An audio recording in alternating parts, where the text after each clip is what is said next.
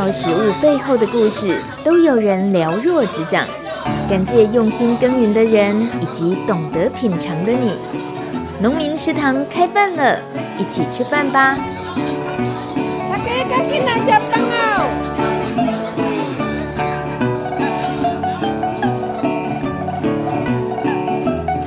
欢迎收听农民食堂开饭了，我是大米。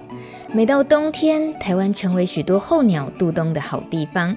其中，黑面琵鹭喜欢栖息的地方就在台南。根据十二月初的调查，今年黑面琵鹭到台湾度冬的数量多达三千多只，创下历年新高。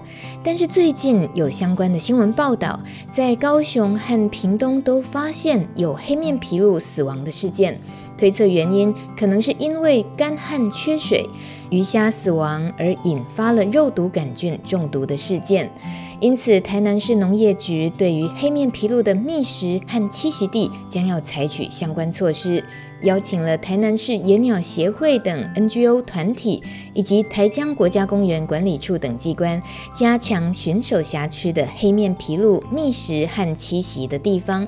如果发现有鱼的尸体，立即清除，并且通知农业局。同时，也呼吁一般民众可以加入保护黑面琵鹭的行列哦，协助注意它他们的栖地及觅食地的状况。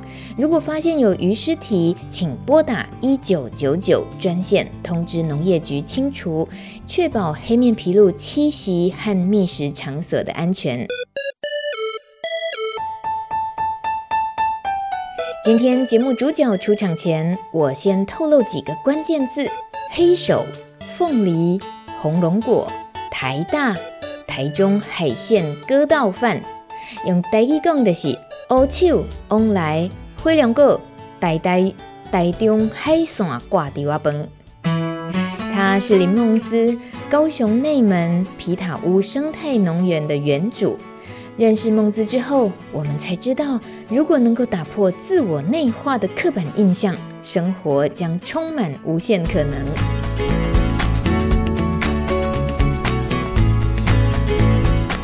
梦姿是台大园艺研究所，然后我有念博士班呢、啊，哦、但是没有完完成学业，嗯、后来决定就是。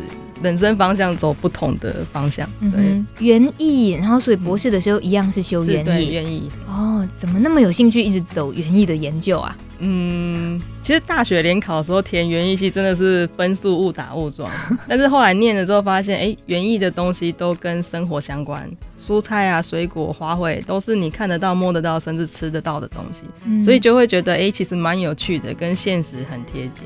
所以后来就一直继续就留在园艺这样子。嗯哼。嗯，可是跟你生活经验有什么连结吗？你出生的地方？嗯，我在台中，哦、台中的大安。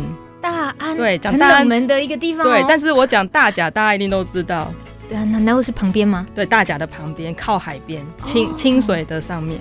为什么大安那么容易被忽略啊？我每次讲大安呢、啊，我以前自我介绍的时候，大家都也有来自天龙国大安区，啊、因为因为我们台中县市合并之后，我们那里也叫大安区。是哎、欸，所以大安区的特色是什么？海边的城镇。呃，海风很大，每到冬天的时候，东北季风超冷。嗯哼。所以，我我们家以前我阿公那一代是种水稻，哎、哦欸，我们那边都是水稻田。海风很大，但还是有种水稻。对，因为海风太大了，所以其实你也没有其他作物可以种，大概就是水稻，然后葱。我们那边有葱，然后呃一些芋头。听起来跟宜兰雷同度很高哎。对，差不多。宜兰好山好水，也没有什么。我们像我住圆山，不会有很晒海风这样，然后水质又好，所以你刚刚讲的呃很有名的芋头啦、水稻、青葱、青葱，对啊，宜兰葱也那么有名。可是你现在讲的是台中大安是一个海边的。所以这台湾的种植真的是很神奇哦，而且刚好都是葱，但是品种不一样。嗯，对，所以就是一个变东半部，一个西半部。对，所以那是阿公的年代。对，阿公年代都是种水、种田、务农的。然后到爸爸那个年代，刚好那时候台湾经济起飞嘛，所以他们就会去工地当临时工，就是因为家里的你只种水稻，大概那个收入已经不够。所以通常那个年代，如果家里即使有继承水稻田，然后大家都还是会出去打零工。嘿，嗯，对。所以你曾经参与过农事吗？小时候？我是，呃，我我们我们这个年代啊，就父母都会希望小孩就是认真念书。所以说真的，我从小都不用帮忙田里面的工作，但是因为水稻田，你知道每次收割的时候就有割稻饭啊，然后收割完了中间有个空档，我们就会去控土油啊。对，大概印象中对农事没有真的去很刻苦去工作，因为我爸爸妈妈他们对我们很好，都希望小孩你只要认真念书，所以那时候我们最大的任务就是念书。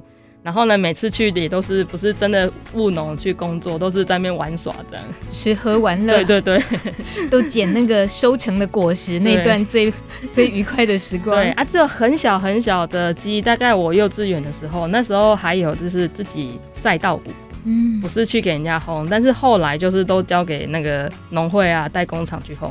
嗯，对，所以小时候对务农的记忆大概都只有这样，没有真的说很辛苦还要去帮忙之类的，没有。嗯，所以你从小也会很常听到爸爸妈妈那个叫你们赶快去读书的。很经典的话嘛，就是说，嗯，跟我们躺在医药的灯爱奏残，会这样子吗？诶、欸，是没有这样对我们讲过啊，只是就是会写，哎、欸，你功课写了没啊？然后比如说，我就觉得爸妈都会这样，看别的小孩有去补习，然后他也会问我们说，啊，要不要去补习？是不是需要这样子？那我们家小孩在小时候啦，其实功课都还不错啦，所以其实就还好，家家长也不会特别叫你要去做什么工作，嗯，对，就是哎、欸，你只要把书念好就可以的。其实那那个年代家长都不希望小孩是务农的，嗯，因为他们会觉得你还是要出去外面工作啊之类，可能比较稳定，对，所以那个时候他不也不会特别让我们去碰田间的事物。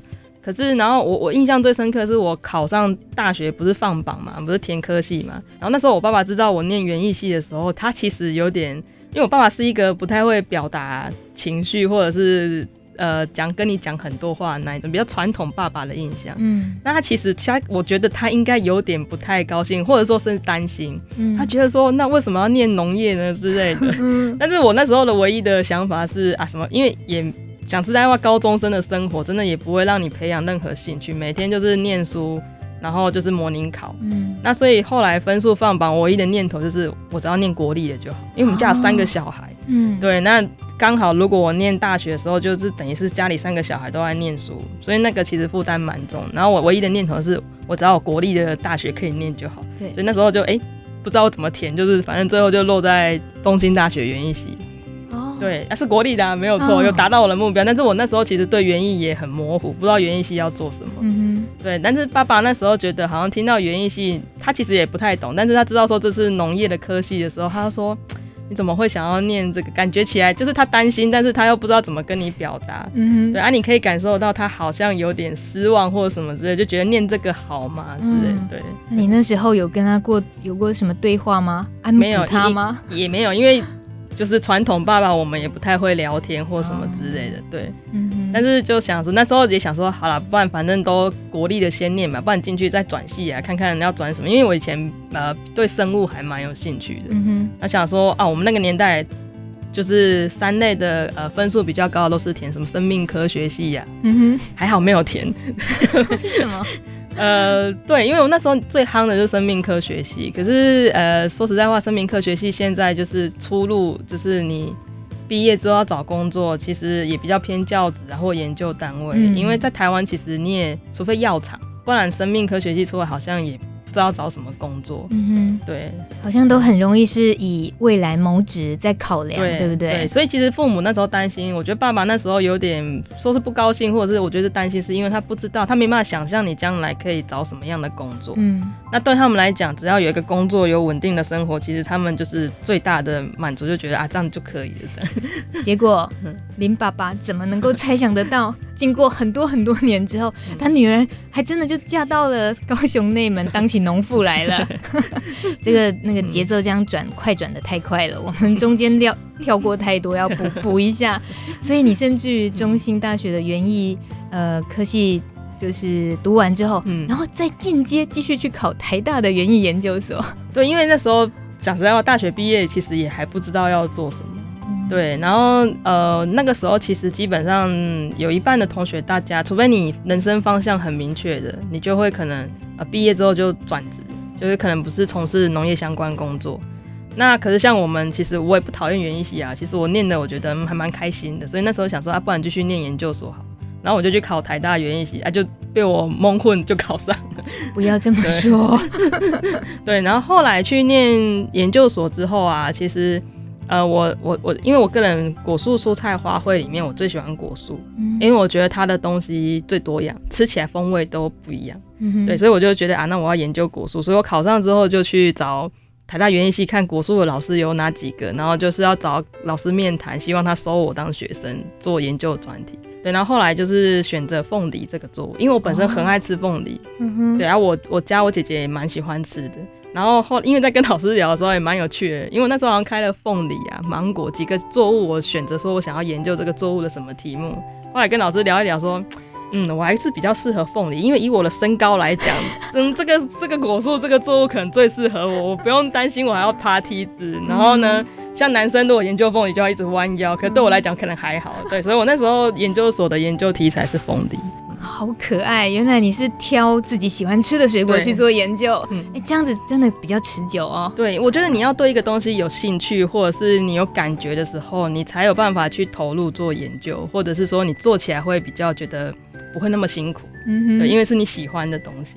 可是喜欢吃，也就是去买来吃就算了，嗯、你真的去研究哦，它怎么种啊，过程什么这些，这个果实的任何背后那么庞大的学问。那个有影响到你的吃原本的那个感情吗？不会，因为因为你就是因为喜欢吃，所以你会想要，就像你喜欢一个人，你会一直想要了解他。嗯、对，那我觉得就喜欢吃凤梨，我就会想要说，哎、欸，它有什么样的品种啊？那它什么时候开花？什么时候会有果实？为什么会这样？所以其实我觉得是因为你喜欢它，所以你会更想要了解这个东西，然后你就会更投入在里面做研究，这样。没有孟子，你比较怪。我相信我们爱吃苹果，应该没有几个人会认真讲，嗯，苹果有哪些品种？嗯，它大概是要需要多长的时间？嗯，它如果遇到虫的时候，通常是怎么办？太阳要怎么晒？谁在管那么多？好吃就好了。还有一个成就感，如果这个东西你喜欢吃，是你自己种出来的，我觉得那个成就感又不太一样。哦、是，结果讲那么多，研究那么久，后来是种火龙果啊。其实我我农场也有种凤梨啦，哦、对，只是会轮替的种，因为凤梨就是呃种到采收一年半嘛，然后所以你这个大概两年就要种一次，对啊，红龙果是种了它就一直都在那边，嗯、对，所以变成说在我农场里面红龙果是已经常态性的。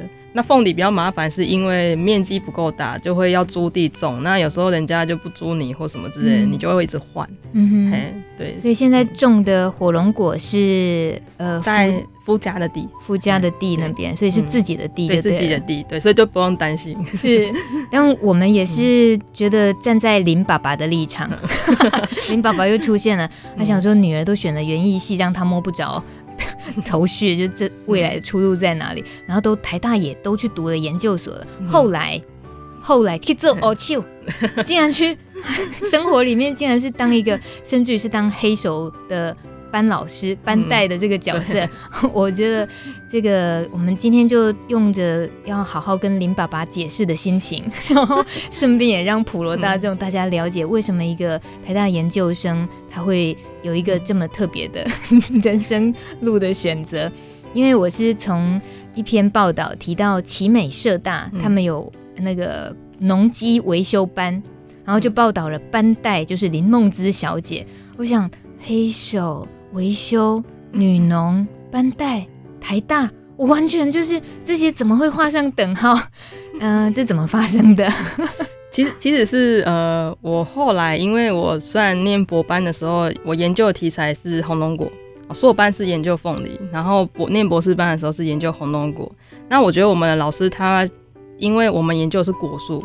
那我们在台北念书，你如果把果树的材料种在盆栽、养在温室里面，你去做实验，可能出来的结果会跟在田间又不太一样，因为环境条件不一样。所以那时候我们老师他有个呃方式是，他都不喜欢我们在温室里面做实验。嗯，那你既然比如说研究了凤梨，你就要去产区啊。所以像我念研呃研究所的时候，我都要到嘉义去跟农民配合做实验。就等于我的试验地就是真正一般生产的田间，嗯、那红龙果也一样，所以那时候我就呃常常要坐夜车下来到屏东，然后去农民的田去做实验、做测量，然后之后做完可能傍晚再做国光号，那时候常常都都国光再坐回台北这样，呃，所以就是后来确定就是自己不是很想要走学术界，就没有继续念博班的时候，我那时候想说。呃念书念这么久了，那人家说念什么科系就要做什么相关的工作嘛，所以我念了园艺系，那我就来种田嘛。所以我那时候就跟 那时候还是男朋友，就跟我先生讲，因为他阿公年纪也大了，所以其实田区已经没办法再下去耕作。然后我说，那不然那时候我们就一起，就在他们家把他们家的田就是重新整理，就种我们最熟悉、我们研究的题材，就红龙果。嗯，对啊。但是种了之后，你就会发现。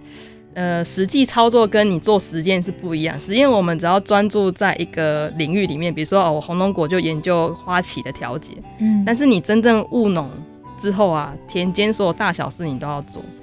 然后那时候就为了割草，因为我们想要做有机，就是不要喷农药。那你割草就要很常使用到割草机。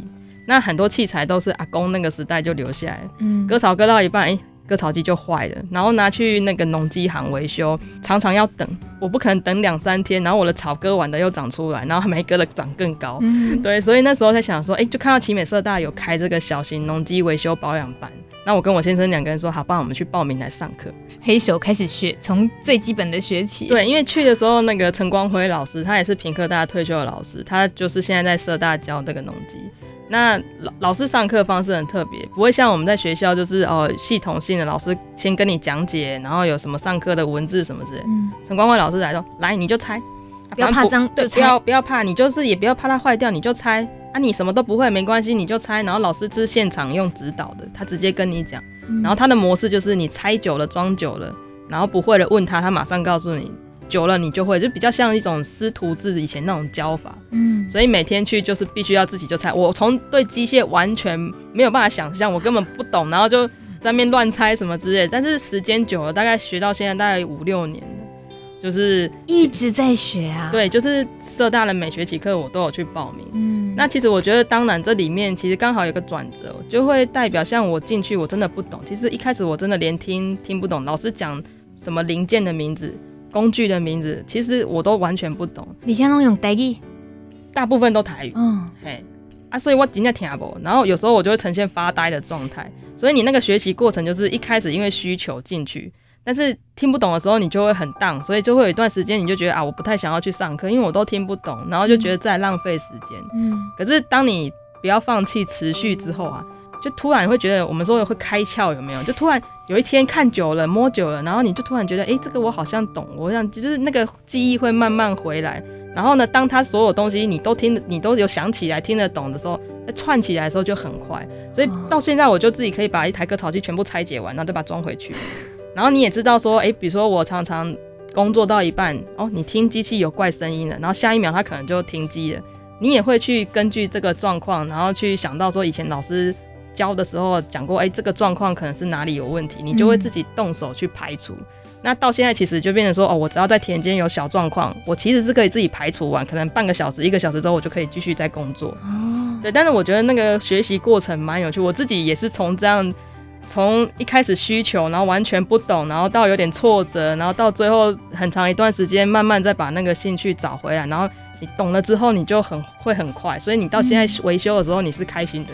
就觉得我好像在挑战一个什么事情，然后征服它之后，你就会了。这样 有时候没会，还硬把它弄哪里 拆开拆开然后来猜说，哎，欸，这个东西是应该这样装什么装这样。这样的上课方式还有个好处，它强迫你要自己去发问。我们现在很多呃学习的方式是老师一直讲，一直讲，一直塞东西给我们，然后我们也太习惯成为一个就是我只要坐在那边听，努力的记就好了。嗯。但是如果像这样的上课方式，它变成说。因为老师没有一直讲，所以你不懂，你就要自己发问。我觉得这个反而是让你自己去找到问题，然后问问问，跟或者说跟老师讨论答案。我觉得那个过程其实在学习上面是另外一种我觉得不错的方式，而且是我们可能长久以来台湾的教育制度里面比较少这一种互动式的提问式的方方法。嗯的确，对啊，所以其实有时候很多农机班的学员啊，他们在学习上，可能我看到他们就是跟我同样的初期有同样的问题，他们觉得挫折，我都听不懂什么之类。然后很多人也是羞于说去提问，觉得啊，我问的是不是我不懂，代表我不懂怎样之类的。嗯嗯，那就会如果我在旁边有看到，我也会鼓励他们说，哎、欸，其实我以前是怎么样，就开始讲自己的故事给他们听。好像现这是农机班有个阿姨，她就很挫折，她学期末的时候就说，我都听不懂。然后我就说，其实没关系，我开始也是这样，然后就开始跟他分享说我自己走过来的的那个经历啊，我是怎么克服的。对，然后就你根本是保姆嘛，就农技班的保姆不是班带、就是，就是这样才会成为班带，而且都没有人要当班带，每次都是我的。班带要负责照顾大家的心情起居，不是生活起居，然后负责安抚。可是你刚刚说到阿姨耶，她的年纪比你大多少？她应该有五十几岁吧？哦，我社大的课很特别，就是她的学员年龄层很广。嗯，不不一定是像我们体制内的教育，大家年龄都一样，同一个阶段。嗯，所以他会更有趣的是，在这里面你，你你的学员都是来自不同地方，形形色色的人，然后大家经历都不一样。所以其实我觉得在社大学习更有趣的是另外一种人跟人之间的关系，然后来自不同的人，甚至。修农机其实有时候很无聊嘛，那大家就会聊天。嗯，那比如说像呃，里面有很多农民啊，大家聊天的时候就说啊，你这一期红豆种的怎么样啊？啊，或者说他就会说，哎、欸，我这次种水稻，我觉得很奇怪，哪里出现了什么新的东西？嗯、大家有时候就会开始聊天。那像我们农机班上课的场地，那个曾大哥，他其实就是一个带耕业者，他专门帮人家打田的，然后他有一个、嗯、呃烘米厂，小型的烘米厂。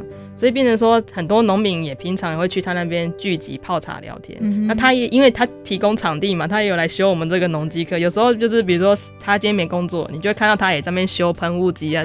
然后大家就会跟他聊天，比如说因为就会问他，因为他从他们家从小就务农，所以比如说像我这次种萝卜，我第一次种嘛，我就会跟问他曾大哥说，哎、欸，那曾大哥你们以前种萝卜的时候啊，你怎么判断什么时候可以播种？嗯，对，然后还有一些什么其他地方是要注意啊，比如说虫害，他们以前的他虽然是惯性啊，但是我就问他说啊，你们平常都是怎么去发现，然后你们都怎么处理应对的方式？嗯，那曾大哥他就会就是一边动手修东西，然后大家嘴巴就会聊天聊，可能聊农务，或者是有的人就会聊其他的事情啊。现在比如最近新闻啊，比如说八卦一下其他事情对，对，或者说哦新闻最近那个农机补助啊，然后大家就会开始发表自己的意见呢、啊，然后或者说哦，比如说像最近不是要停灌嘛，不一起休耕，哦、那大家可能也会有一些时事上面就会交换意见，这样很实用哎。我刚刚讲八卦是有点误会大家，就 都是很切身的自己。当然也有一部分就是属于打屁聊天的时间了，那也是一定要的哈、哦。所以。能够想象奇美社大这个农机班是一个非常特别的存在，在台湾很少见吧？就你所知呢？还有其他社大，因为陈光辉老师他其实一开始好像是在征文社大，还是就是有一些社大会请他去开课。嗯，那奇美社大也是呃，后来有一次机缘看到，然后就觉得。这在农村很实用，所以他就请陈光辉老师来清美社大开课。嗯，所以现在陈光辉老师也很忙了，明星老师，所以常常都要到处跑。他已经八快八十几岁了，哇！老师都自己开车，然后像几个礼拜前嘛，老师才跟我讲说他要去阿里山。我说老师你去阿里山干嘛？说那里有个产销班啊，所以要修农机要讲课，他要上去两天。嗯好棒哦！对，然后行动力对，因为老师，我我记得听老师说过，他说他其实是因为退休之后，他本来的梦想是要开着车，然后带老婆到处去玩。嗯哼，那玩的时候，因为反正他的专长是农机，他就玩到哪里就停下来，然后看有没有农民有需要就帮他们修，然后跟教他们之类的，这是老师的梦想。结果，他现在都只是到处去修农机，但没有带老婆。哎、欸，因为。太太过世了，对不起，对不起，老师，我就是。但但是也就是因为刚好有这个机缘，所以老师后来就反正哪里有需要，他反正就觉得自己退休了嘛，时间最多就是时间，他就到处跑。嗯、然后其实他也不会计较哪里很远啊什么之类的，对。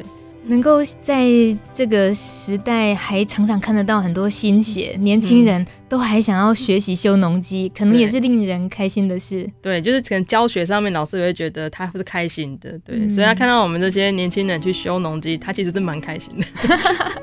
那林爸爸呢？林爸爸从报纸、从报道上看到女儿是第一次上新闻吗？就是因为黑手，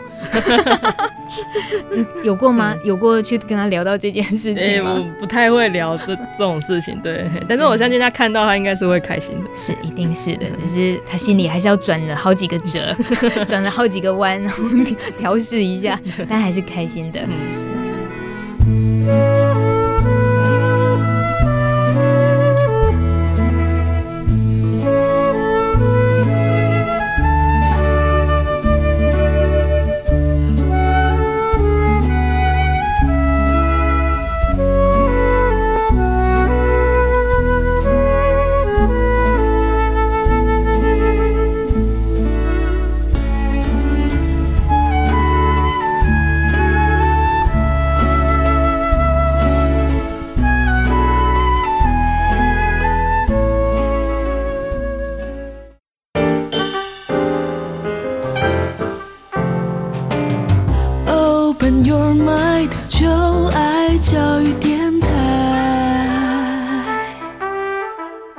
在收听的是《农民食堂》开饭了，我是大米。今天的农主角来自高雄内门的皮塔屋有机农场，创办人林梦姿，他的学术与职场经验让他专精于各种调节红龙果生长的方法。但是拥有这么多技术的他，从专家变果农的时候，他却决定让自家的农场采用有机友善的种植方式，顺应自然，不喷农药。不用除草剂，也从来不为了追求果实更大或是更甜而过度施肥。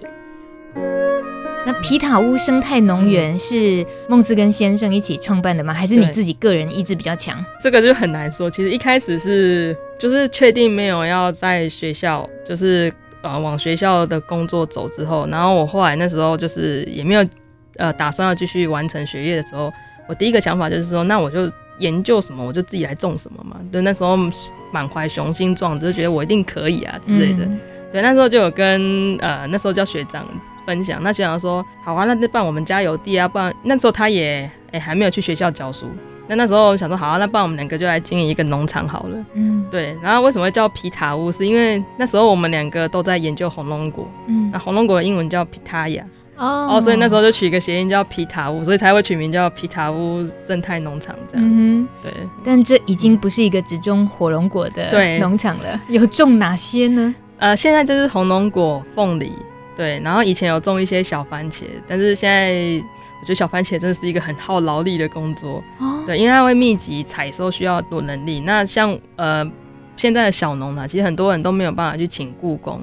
对啊，所以就是后来就是小番茄就可能暂时没有啊。我主要的两个品相就是红龙果跟凤梨。嗯哼。对，然后今年比较特别是，呃，因因为有配合我们，呃，我其实蛮鼓励小农，就自产自销以外，你自己经营品牌以外，我觉得你要有稳定的收入，其实应该要试着跟一些通路配合。那像我们是做有机友善的，我觉得你可以找一些有机或友善的通路来尝试。所以我有配合，呃，之前种凤梨的时候也有交到主妇联盟。哦对，然后这次就想说，因为美农，我我呃美农的那个名产是萝卜嘛，嗯，那之前有跟主播联盟聊到说，哎，那你可要不要顺便种一下白玉萝卜？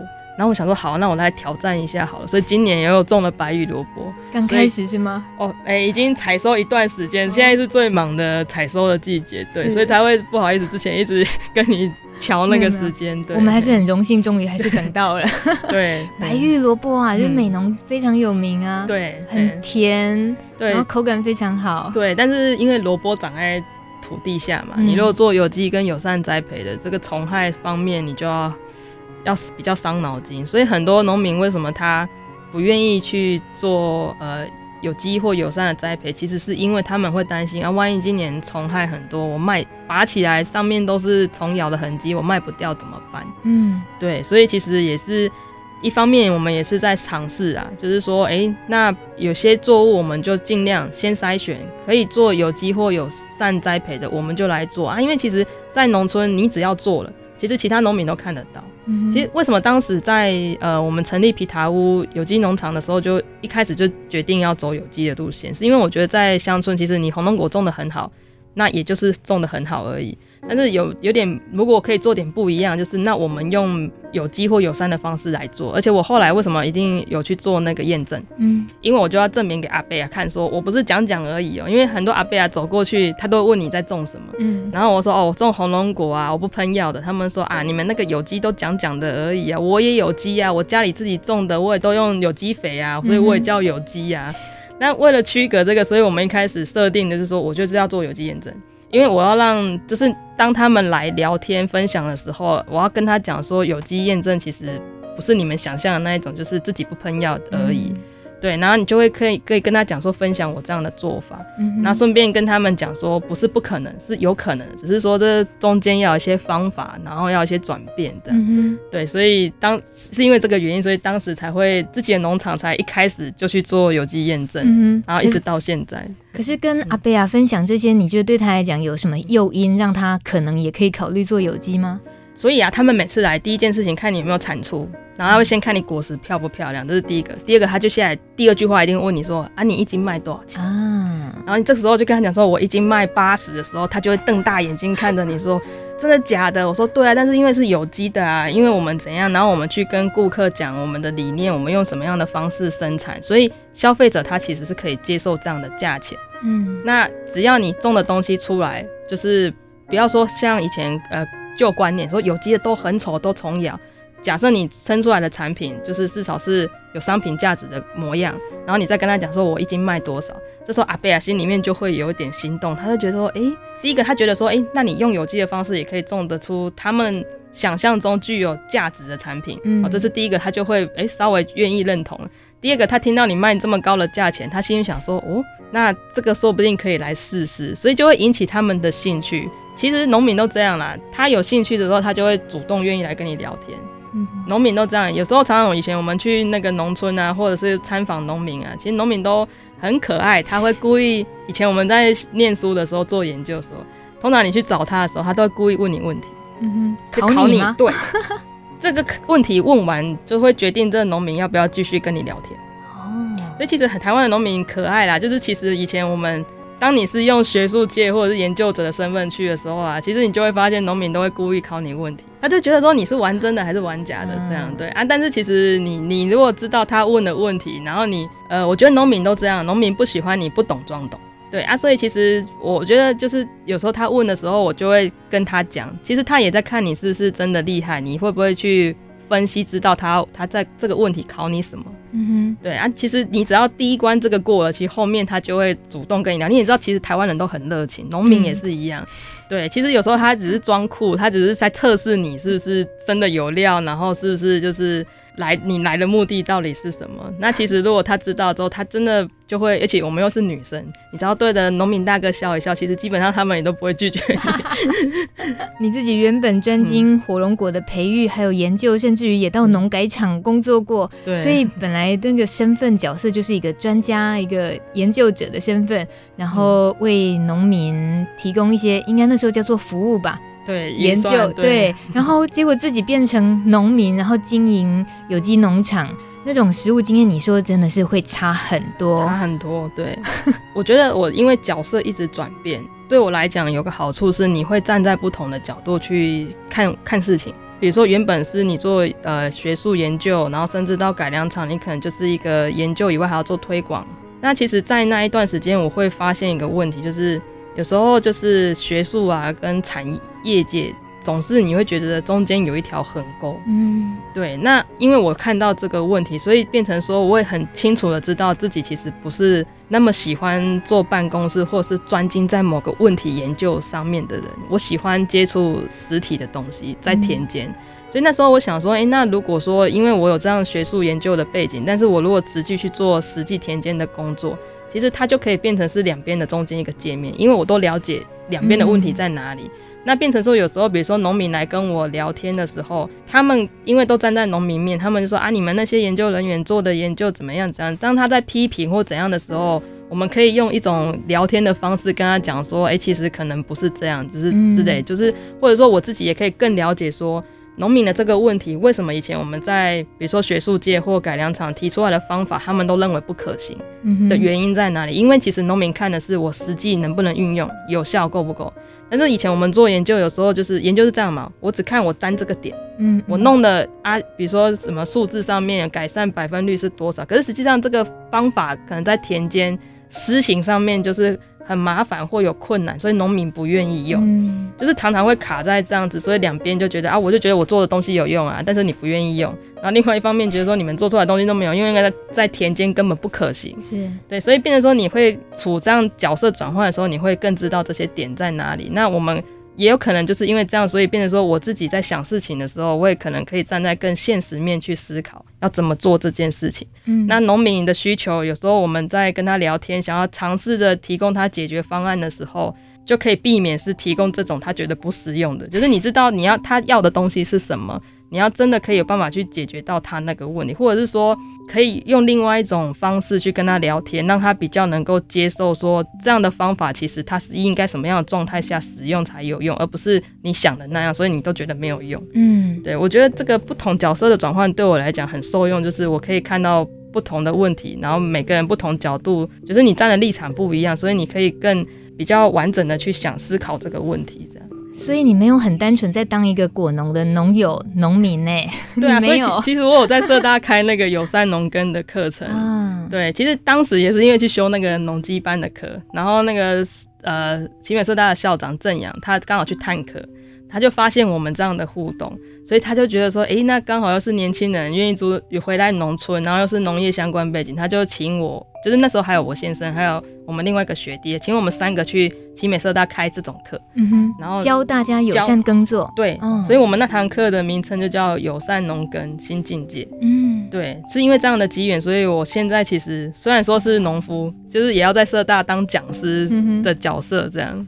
这样来上课的人大概是什么样的年龄层啊？欸、背景、哦、年龄层也是拉很远的，可能也有像我们这种青农，但少数比较少，但大部分都是可能四五十岁、六十岁，就是退休的人士，或者是说呈现半退休状态的人士，然后可能家里也有田，嗯，他想要种东西，比较多是像类似这种族群的人，然后他其实他最大的希望就是说，老师你能不能教我怎么不要用农药，然后呢不要用化学肥料。然后我可以在我自己的田园里面种出蔬菜跟水果，我不要求很丰产，但是我想要有种的出来，然后呢有那个成就感，我还可以分送给我亲朋好友，然后大家都赞美我说，哇，我的东西真棒，你怎么这么厉害，不用药也可以种得出来，他们。最大的梦想是这样，不是为了卖，为了营生。对，你只要是比较偏退休族群的，都是这样。但是你如果是遇到青农的话，他就是真的是，因为他们就把这个当自己的职业，所以他们的状况会比较不一样。他们会来上课，他们就是比较有直接有针对性。我需要知道哪部分的知识或技术，或者是什么方法可以减轻我耕种上面的问题。嗯，对，所以。在社大教课很难，就是你的学员很广，嗯、每个人需求都不一样，所以你要在社大当讲师，我其实也蛮佩服的，就是老师对老师都要想很多，但很难备课吧？你等于是要因为每个人需求，对，然后他遇到的状况不一样，对，所以那个备课你已经几年了下来，你的资料档案，但是所以我每一学期都教不同的东西，哦、因为其实有些学员很可爱，他们喜欢你这个课程或这个老师的时候，他们。都会持续性的，就是永远他们自己昵称毕不了业这样，就像我们在农机班也常常昵称我们对毕不了业，一直在留级，对啊，所以变成说我我上课的内容就是你要不断更新，嗯，对，这是其实对是压力，可是我觉得对我来讲也是一种学习成长啊，因为你就会逼得你。是虽然脱离学术单位，但是你还是得认真的看书啊，找资料，嗯、而不是只是务农这样而已。对，那我岔题一下，嗯、那个农机课都你都去上了六年了，你现在修到哪个程度？嗯、修了多少东西？会修的？基本上小型的割草机是最熟悉的，嗯、然后还有那种背负式的喷雾机，嗯，比较小台的。那还有一种大台，我们叫定制型的，放在地上的那种动力喷雾机。你可能传统以为是那种喷药拉的喷药管那一种，哎、嗯，但是你做友善耕种，你不喷农药，可是你还是要喷一些友善的防治资产，所以我们还是会用到这些东西。是对啊，大概最常我自己啊最常摸到会修的这是这三样，但也有可能会去学一些自己不会用到的农机，是不是？有啊，因为老师有时候上课，比如说那个哦，我们上课还有个很特别，就是我们在那个农机课上课的地点附近也都是农田嘛，嗯。常常在秋冬季的时候，就是现在这个季节，尤其是九月份的时候最好玩。你常常上课上到一半，就看到一个农民开着货车，然后就中耕机就推来。他其实不是修课的学员哦、喔，uh huh. 但是他们附近的农民也都知道说这里有一个课就是在修农机的，所以每次比如说呃秋冬要开始耕作要忙了嘛，对不对？可是机器可能放很久啊，因为暑假都下雨都不会动嘛。那正要用的时候，它可能坏掉，所以你会发现农民就开着小货车，然后就把他的中耕机推来了，然后就跟说：“老师，我在派去啊，你帮我看一下。”然后老师那阵子超忙，还要教我们上课以外，他还要帮那些农民修现场修那个中耕机。哦，不是叫你们这些实习黑手直接去修就好了吗？我们会在旁边协助，但是我们没有像老师那么厉害啦。因为这种有时候每台机器来哈，我觉得那个经验还是很重要。农机我觉得最重要是你要去判断说它哪里可能出问题。所以你这样对症下药去拆解修会更快。那我们这种还没出师的哈，我们可能要从头猜到尾，然后才找出说哦，可能是这个原因。但是老师很厉害，他听声音看一看摸一摸，他可能就知道说啊，你你这个是哪里坏掉。嗯哼。那如果现场能做的，他就会马上帮你维修好。所以常常你会看到很多农民为什么他会推来，因为。有之前的经验，就是来了就会好，所以他们现在只要有遇到问题，在那个季节，然后刚好又是礼拜二早上上课时间，他就直接推来了。嗯、然后老师如果看一看能现场维修，就帮他修好，就开着，让他继续去工作。啊，如果不行，老师就跟你讲说，你这个吼哪里严重啊？吼，你应该要换什么？啊，现在没有材料，你可能怎样怎样。那农民也就会知道说，好，啊那这问题太严重，就是要找农机行，那可能整台就送去农机行这样子。嗯哼对，你自己说什么毕不了业，可是问题都六年了，你有设定一个可能大概到哪个程度就觉得嗯我可以了，会有没有？没没有，我觉得在社大上课就是没有所谓毕业的年限，学无止境就对了。对对对我在你的皮塔屋生态农园 FB 啊，嗯、看到最近有一篇 po 文，然后看的心情蛮有共鸣的，然后也带着很多疑问，想要今天见面跟你聊一聊。嗯、你说，因为这一两年参加奇美社大开设的赏鸟班、友善农耕班的课程和各种与环境生态相关的讲座活动，开始回顾与思考有机农业的本质，应该是本着维护水土资源与环境。并维护生物多样性而达到生态平衡，让养分在自然界循环，让资源能永续利用，而不是只强调不用农药与化学肥料。嗯、点点点点点，然后 hashtag 友善农耕新境界就是课程的内容嘛？对，对那个心是 heart 是心脏的心。嗯我想说，哇，这位果然就是学界出身的吧？还说不想走学界，你是在在农场里面当埋伏的吧？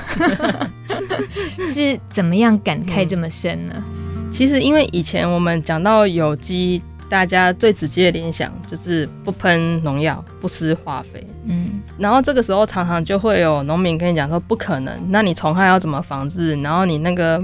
叫它长果实给你，你又不给它吃东西，这样怎么可能？他们都说不可能，不可能。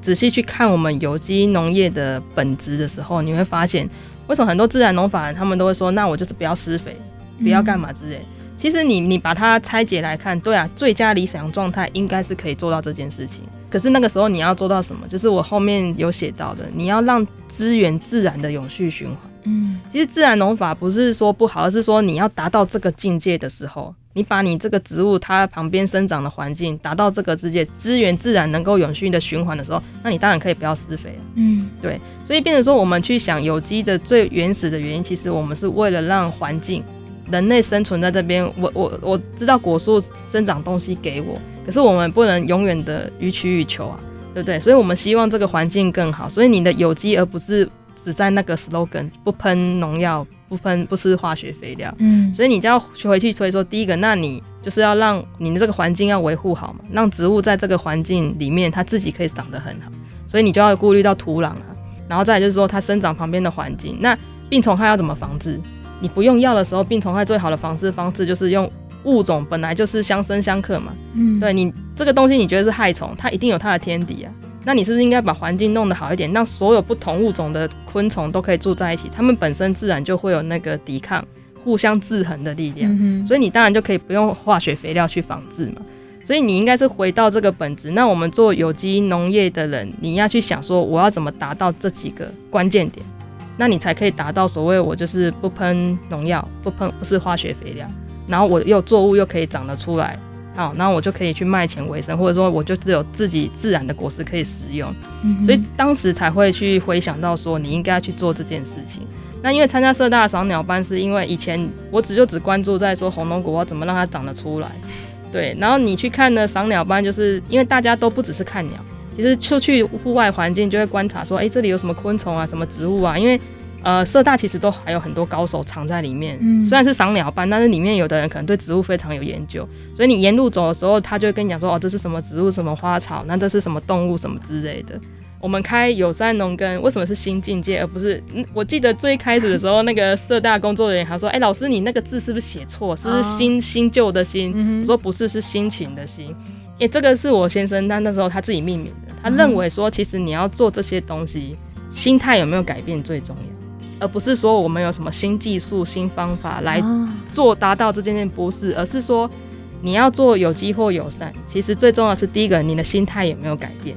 嗯哼，你有没有回推想到这个我们刚刚前面讲的那一整段本质的意涵？还是你只是觉得说啊，因为喷农药吃人不好啊，所以我不喷农药？